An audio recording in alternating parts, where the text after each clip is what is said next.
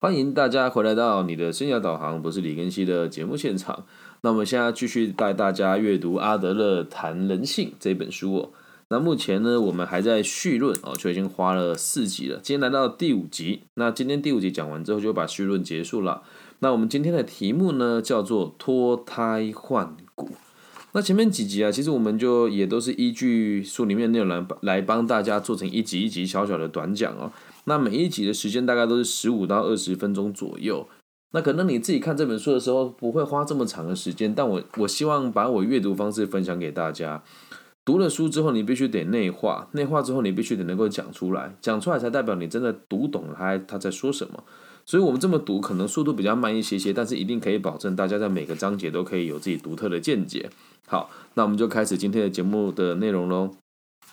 阿德勒博士提出哦。什么样子的人呐，最适合收集这门学问的相关资料？哪一门学问呢？我们讲人性学啊，并好好应用呢？啊，前面有提过，学问啊，不可以光说不练，不可以只注重理论哦，只知道规则和数据这些是远远不够的。我们必须把理论跟实物来做结合，见解才会变得敏锐深刻，这才是人性心理学理论的真正目的哦。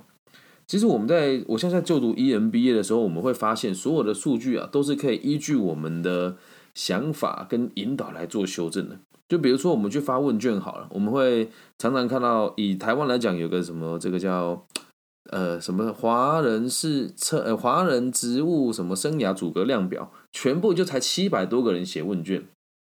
那请问这七百多人能证明全台湾的人都有这样子的的这个生涯阻隔的问题吗？是不是很有趣啊？那这时候如果我想要找，我想要引导人家认为说，哎，这个台湾的青年，呃，生涯规划问题很小，呃，不严重，那我就一定去台青教成这些大学嘛。那如果我想要让人家觉得台台湾的这个孩子好像在生涯规划上有很大的这个痛苦的落差，还有这种阻挠，那我一定去找比较后段的学校嘛。所以说，我的数据哦，都是可以站在我们自己的想法来做。引导的，所以完全只相信数据而没有跟实物做结合，就会有很大的落差。那我们在跟大家分享什么样子的人最适合做这一门学问其实在这边看的时候，我也很有感触。我们把它往下看，就知道我感触为什么这么深了。我们只有从理论走进生命当中，实际应用理论，才能够活用人性心理学。其实不只是人性心理学啦，我认为管理学是这么一回事哦。就我们现在在读书的时候啊，我们在班上现在都要做什么策略管理啦、品牌行销等等等等的。那有一部分的同学就会抱着虚影故事的方式来做品牌，大家都要找全台湾前几大的企业，但你跟他又不熟，对吧？那我的每一次的报告，我的小主人都很支持我，为什么呢？我都会把我的报告融入我的 podcast 跟我的协会的管理哦，所以这就是所谓的实际应用理论。所以不只是心理学，所有的学问都应该要实际应用理论一起来进行，才会落实这个学问的真正的这个我们讲学问真正的这个好处。那我们提出这个问题是有原因的哦。我们的教育啊，对人性的知识传授的太少，而我们学到的知识也都不大正确。关于人性这件事情是这个样子的嘛？我前阵子也有提过，我的女儿在幼儿园上课的时候，老师要叫全班的同学安静，就说嘴巴闭闭，然后大家就把手放在头上面，看起来超像集中营的。那也不是说他这么做不好，只是如果你自己看到孩子在现现场这么被管理，你会觉得好像看起来有点怪怪的。好。那现在的教育体系哦，还没有能力教导我们如何认识人类的心灵，也是非常有趣。你听到说的什么心灵大师，都觉得哈哈哈太可笑了，对吧？那我现在的工作就蛮像这些心灵大师。不知道有没有人发现哦，我在 IG 上面的这个分类是励志演说家，这倒也不是我认为我自己是啊，其实也是给这个社会的一个一个反讽吧。因为大部分的人做这个心灵的这个课程，也都绝大多数都不是真的发自内心的想让别人变得更好，都只是为了赚更多钱了。那书里面也提到，学校不会教我们心灵成长，小孩子只能完全依靠自己的经验做适当的判断，靠自己摸索来认识人性。我们找不到要怎么看到人类心灵原貌的这种知识的传承。那这个这个这个假设做的很好哎，我们找不到任何一个这个在我们正统教育当中的理论，可以让我们了解心人类心灵的样貌。其实了解人类心灵是很重要的，所有的东西都是以人为本嘛。但我们很常会误以为心灵这种东西是骗人的，是唬人的。其实不是，它非常重要。我们继续往下看接下来就是重点喽，这就是为什么看这个章节会很有感触的原因。阿德勒博士说，我们发现那些还没有被杂乱无章的教育体系弄得人际关系一团乱的人，最适合研究人性。我再重复一次哦，那些还没有被杂乱无章的教育体系弄得人际关系一团乱的人，最适合研究人性。我就是没有被杂乱无章的教育体系弄得一团乱的人。我的社交状况，还有我自己对于这个人与人的往来，和别人所看到的正常的老师跟工作者有很大的落差。很多人就说啊，我们要有群体啦，要能够跟大家要要跟上这个时代的潮流啦，流行什么我们就该了解什么。不，我从来都不这么做。然后也会说什么，我们必须得这个服从师长啊，尊师重道。也不是我不服从，也不是我不尊师，只是当我觉得不合理的时候，我根本就不会去接受它。所以就是为什么现在我在台湾做生涯规划教育的时候，会有这么多心理界的老师对我这么头痛啊？我觉得 对感触蛮深的，因为你们如果这群人是被教育体系教育成我们要跟老师走在一起，然后我们要遵从老师的想法，然后我们要这个，其实儒家思想也是这个样子。我们讲君君臣臣父父子子哦，那这个做法也是要我们尊重伦这个伦常，但是你要先看。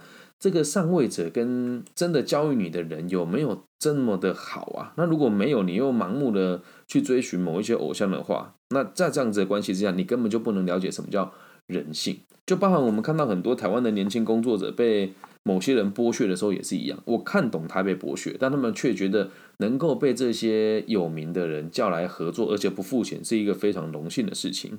啊，所以要让大家了解人性，绝对不能用盲从的、用传统的八股教育体系的这些人来研究，因为他们无法理解真实样貌是什么。那阿德勒博士说，在研究当中，他所接触到的男男女女啊，大致上可分为，这很有趣哦。他前面说我遇到男男女女，可是只分成两种，而这两种人分类也很有趣哦。乐观者或者是悲观但不认命的人，哎，他只分成这两种人呢，很有趣吧？你我就看着我是乐观者哦，对，那有没有？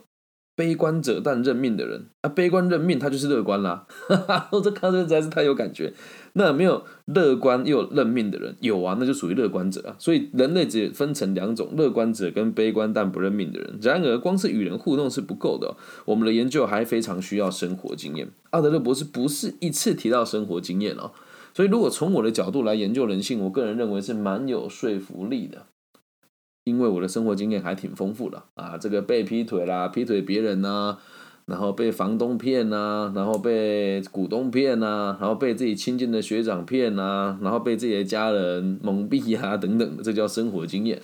然后也有自己开过咖啡厅，在海外当过台籍干部，然后在全世界前四大事务所做查账跟稽核，然后在监狱里面授课，这个都叫做生活经验。好，那继续往下看了。阿德勒博士他也说。在这个人性教育不足的年代，对人性最有体会的人只有一种，就是曾经犯下大错但痛改前非的人。又是我，这也不是说我们对号入座，就真的这本书在一九大概一九三零哎一九零零一零的时候写出来的。那我现在看，觉得很像都。都很符合我的需求。其实这个这个也很有趣。我当初做生涯规划师的时候，我的历练是上市贵公司的哎，全球前四大会计事务所集合，然后这是全球第一大鞋厂的人力资源的管理实在是全亚洲第一大的房屋中介公司哦。那在这个逻辑之下，我们去做生涯规划很符合嘛？那再看一下这本书说要有犯过错，然后曾经痛改哎痛改前非的人，这样才适合做生涯规划，才适合做这个。了解人性，所以看了我很我是蛮有感触的。那这种人呢，通常不是曾有曾经陷入心灵的风暴，犯下各种小错大错而受困其中，最后顺利脱身，就是曾经与之擦肩而过，差点被卷入。所以他讲这个事情很有趣，他说犯错的这个逻辑哦，要么就是犯了各种错，受困其中。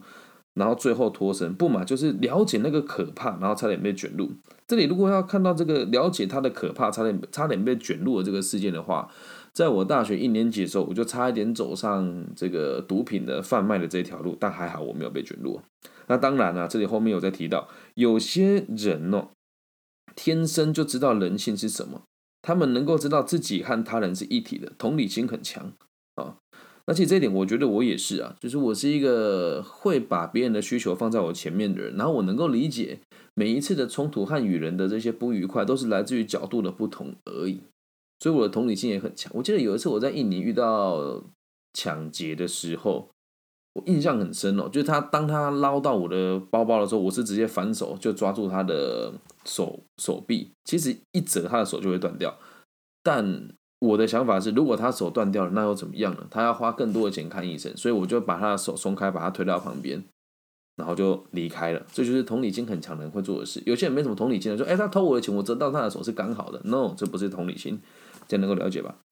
但是阿德勒博士也说，了解人类心灵最好的方法，就是亲自体验生命的心灵震荡。哇，我这个词讲的很好，生命的心灵震荡。什么叫心灵震荡？能够。呃，体验这个人类最开心的事情。我们讲洞房花烛夜，久旱逢甘霖，他乡遇故知，跟金榜题名时，然后也可以体验那一种人情的人情冷暖跟众叛亲离，这个叫心灵的震荡。因此，这种犯了错但痛痛改前非的人哦，不论在当代或者是过去伟大宗教刚成立的时代，都是很可贵的。至于他这边讲为什么讲说这个伟大宗教的这个成立的时代，我们往下看了。这种人的成就比宗教定义的义人还高。那这边义人呢？义是讲义气的义，哈，什么意思呢？就是有痛改前非过的人，好，通常是比这个宗教故事里面所塑造出来这些所谓的伟人还要更伟大的。这样能够明白为什么呢？来，阿德勒博士后面讲这句话，我看了觉得蛮有感触的，跟大家分享。他说，一个能够走出困境，从生命中的泥沼爬出来的人。学会在逆境中找到力量的人，最能够体会生命的光亮与黑暗。我个人就觉得，我就是很了解的存在啊。我最近在提这个劳工大学的讲师哦，然后呢，承办人员很想把我推荐出去。那当然，我大可以打电话到局里面跟科长打个招呼，这个审核就过了。但现在卡在有一个人一直说我不够格。那他不够格的目的是什么？以前我真的很气，说我堂堂的四大会计师事务所，全世界第一大鞋厂出来的人，然后在大学二年级教会计到现在最少有十三年的经验，你跟我讲我不够格，因为我没有硕士学位，我没有大学的这个讲师证照，那这就有趣了。大学有讲师证的人，授课时数可能还不到我的十分之一。那以前我就会很气啊，可是现在我觉得哦，对，很正常嘛，就大家都不大一样啊。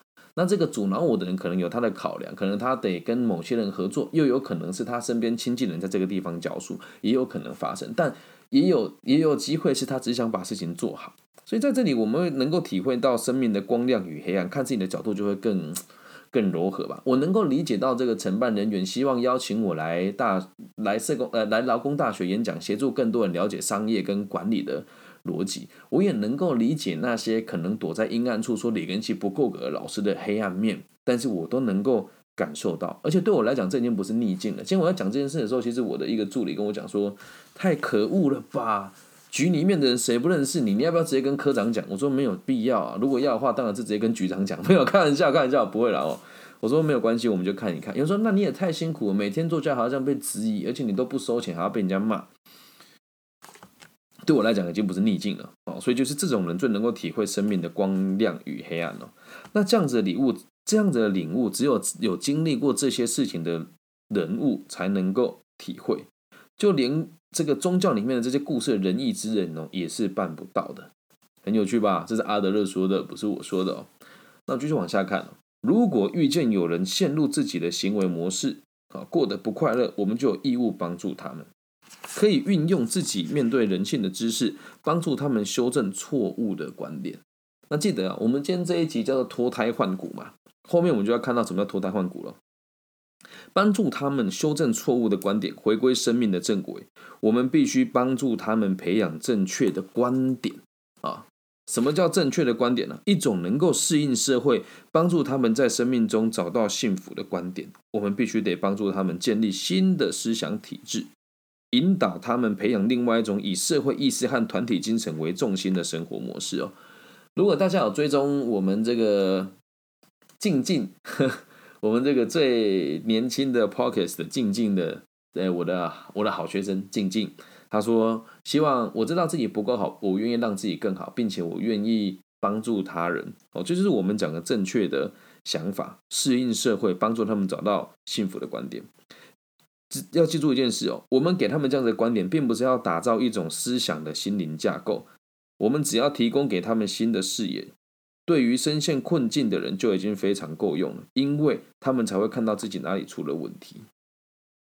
所以重点是哦。”你经历过这件事情，可以跟别人讲说，我感同身受。我最近有个很好的朋友失恋了啊，前阵子有讲过，前几集有提过。她说她的男朋友讲说，男朋友说我的朋友没有办法，哎，总是不说出自己的说法啊，那他就觉得哇自己很难过。我说这种这种想法我们以前有过啊，我号称坏男人辞海，对我觉得这么坏的男人眼中，以前这种借口我也很常使用。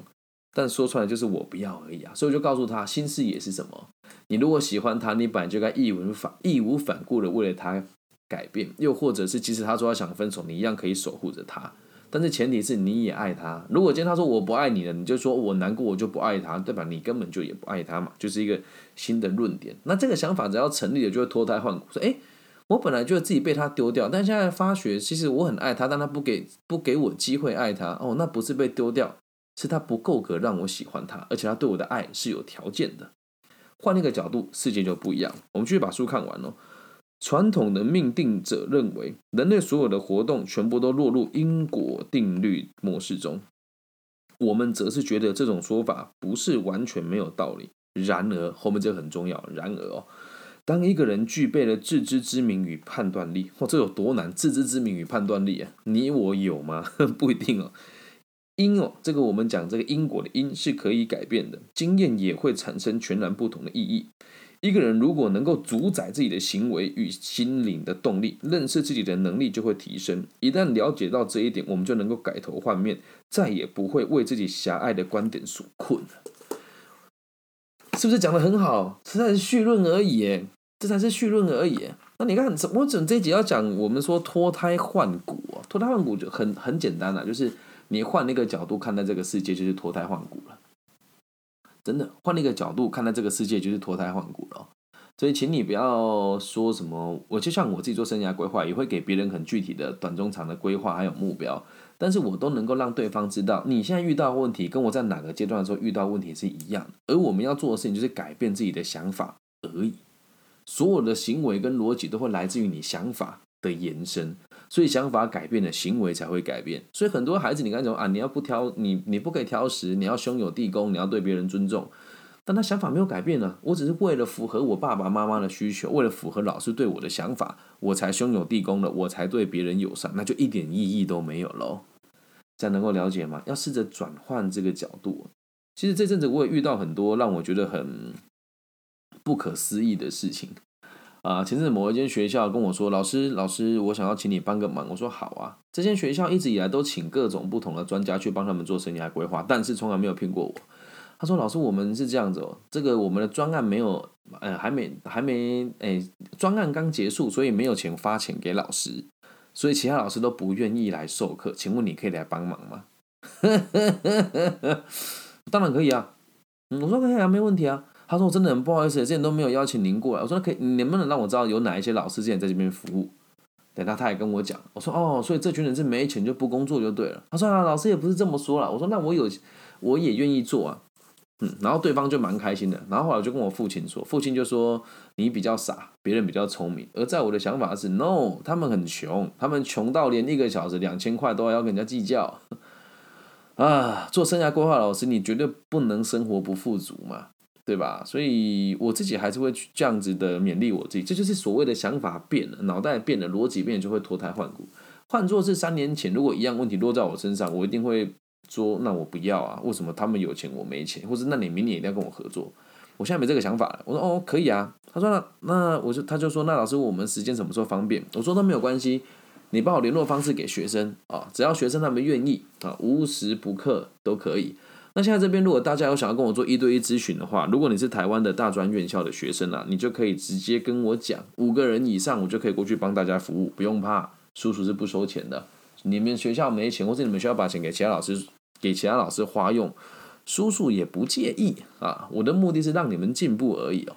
那如果你是在台湾的青年哦，你的这个这个年纪在二十九岁以下的朋友，你可以预约我私讯这个一对一的咨询时间哦。这是社会人士的部分，但我每个月所开放的人名额也有限，毕竟没有那么多时间嘛。现在能够了解吗？所以我们做了这么多，呃，现在做的这个媒体的流量也很有趣。我的 Podcast 的流量开始往上提升了，但是在台湾的各个平台还是不会跟我合作。那现在我的每一集的播放量大家都有四百次左右，每天的播放量都在一千到两千上下。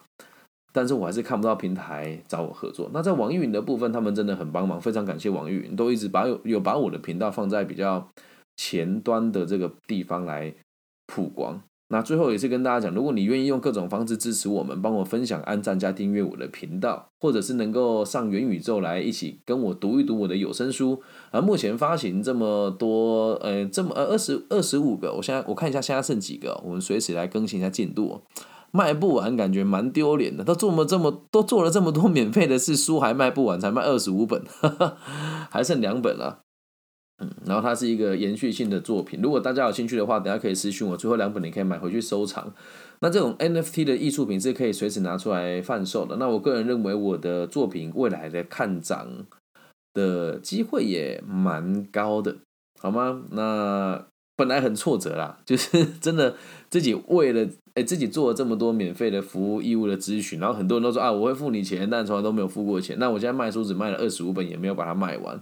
但是偏偏就是我们这样子的人才可以了解人性的黑暗面跟光明面嘛。所以呼吁大家，如果有有兴趣的话，你可以把它买走，因为不买走也蛮丢脸的，对，蛮丢脸的。因为毕竟都很透明化，这个在这个区块链上做的交易都很透明化，所以不能造假。对，那如果大家喜欢的话，等一下你可以私信我，我会把这个购买链接提供给你啊。那其实蛮有趣的，让你理解一下这个区块链跟 NFT 的这个市场是怎么进行的，好吗？以上就是这集全部的内容了。希望我们的节目可以让更多人脱胎换骨。喜欢的话，记得帮我分享、按赞加订阅。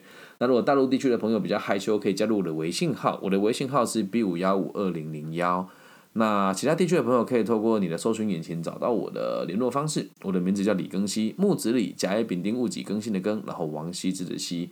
那呼吁大家啊，如果听完之后觉得这节目很棒哦，记得默默的找一个舒服的角落，帮我祝福全世界在不同地方收听这个节目的观众朋友、听众朋友，包含你、包含我，都可以平安、健康、顺心，然后疫情尽快过去啊，然后这个世界和平，我爱你们，拜拜。